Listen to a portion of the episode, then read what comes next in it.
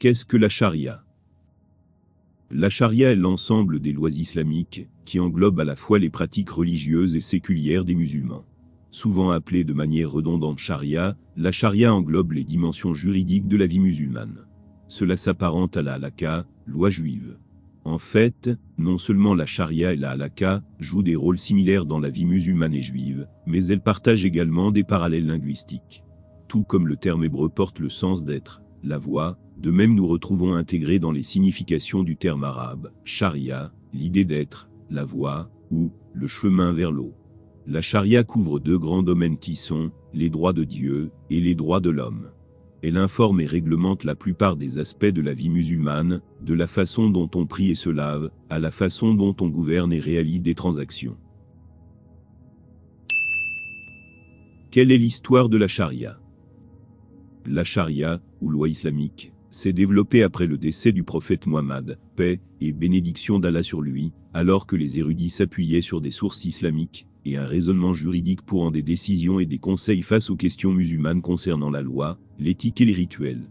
Au cours de la vie du prophète Muhammad, tout type de différends et de questions, de la croyance à la loi en passant par les affaires sociales et politiques, pouvaient être réglés en sa présence.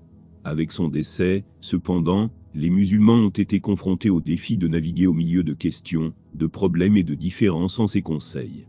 Ce dilemme a conduit au développement de ce que l'on appelle la charia. Il s'agit d'un guide qui nous informe sur la façon de vivre notre vie conformément à la volonté de Dieu, mais en l'absence de prophétie. D'où vient la charia? La charia, ou loi islamique et décision juridique, est basée sur les textes sacrés du Coran et de la Sunna, ainsi que sur des sources savantes externes. Les sources externes incluent, mais sans s'y limiter, le consensus des savants religieux et le raisonnement analogique. C'est la base sur laquelle la loi islamique est construite.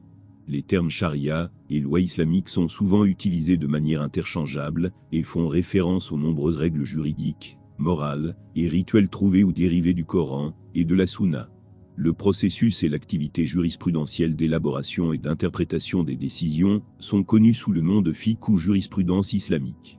La charia n'est cependant pas simplement un ensemble de codes de lois statiques et fixes tirés directement du Coran et de la Sunna. Qu'est-ce que la jurisprudence islamique? Le fiqh, ou jurisprudence islamique, est le processus de dérivation et d'interprétation de la loi islamique. Linguistiquement, le mot arabe a le sens de compréhension profonde. Au sens technique, la jurisprudence islamique fait référence au processus d'élaboration et d'interprétation de la loi islamique, ainsi qu'à l'ensemble des décisions qui émergent de ce processus. C'est à travers la jurisprudence islamique que nous apprenons à connaître la charia et comment l'appliquer dans nos vies. Supposons que vous lisez le Coran et rencontrez des dizaines de versets soulignant l'importance de donner quelque chose appelé zakat, une charité obligatoire. De toute évidence, la zakat est un sujet important. Mais ensuite, qu'est-ce que la zakat en premier lieu? À qui est-elle donnée? Que dois-je prendre en compte lors du calcul de la zakat? Dois-je payer la zakat uniquement sur l'argent de mon compte bancaire? Qu'en est-il des actions et de la crypto-monnaie? Toutes ces questions sont du domaine de la jurisprudence islamique. Le travail du juriste musulman est de passer au crible les données sacrées, telles que l'on en trouve dans le Coran, la Sunna et d'autres supports, puis d'identifier et de clarifier les détails de ce que Dieu veut de nous et comment vivre en conformité avec sa volonté. Quel est le lien entre la charia et les rituels d'adoration? La charia, telle qu'elle est interprétée par la jurisprudence islamique, explique comment un musulman doit adorer Dieu. En tant que fidèle, les musulmans doivent prier, jeûner pendant le ramadan, distribuer la zakat et effectuer le pèlerinage à la Mecque.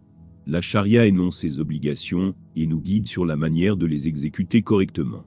Comment prier si je suis blessé? Dans quelle situation suis-je dispensé de jeûner? Comment savoir quand commence le ramadan? Quelles sont les étapes du pèlerinage? Ce ne sont là que quelques-unes des nombreuses questions que la charia clarifie concernant le rituel. Les manuels de droit islamique et les programmes d'érudition musulmane couvrent généralement d'abord les questions relatives au rituel, avant de se plonger dans les questions de société. Comment la charia se rapporte-t-elle à la société? La charia fournit des conseils et des instructions intemporelles concernant tous les aspects de la vie, du mariage et du divorce, aux directives alimentaires et vestimentaires, du crime et de la punition, aux transactions commerciales ou à l'héritage, la charia fournit des conseils éthiques et des instructions juridiques concernant toutes les facettes imaginables de la vie musulmane. Qu'est-ce qu'une fatwa?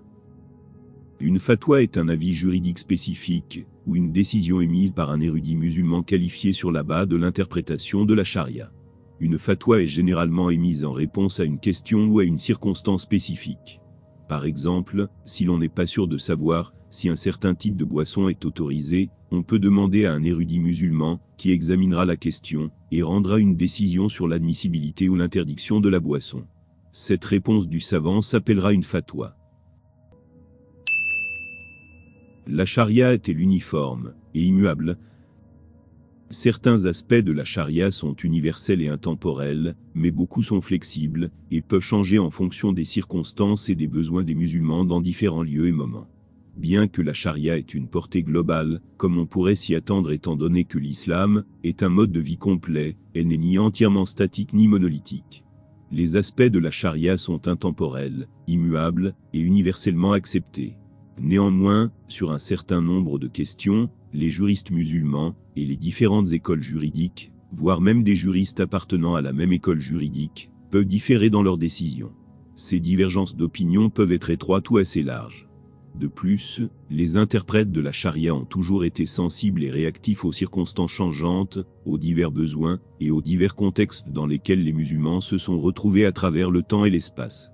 Il s'agit d'un dynamisme et d'une flexibilité intégrée à la charia, ancrée dans la révélation divine, et guidée par certains principes et objectifs généraux, qui lui ont permis de faciliter efficacement une vie musulmane fidèle et éthique à travers les âges, et jusqu'à nos jours.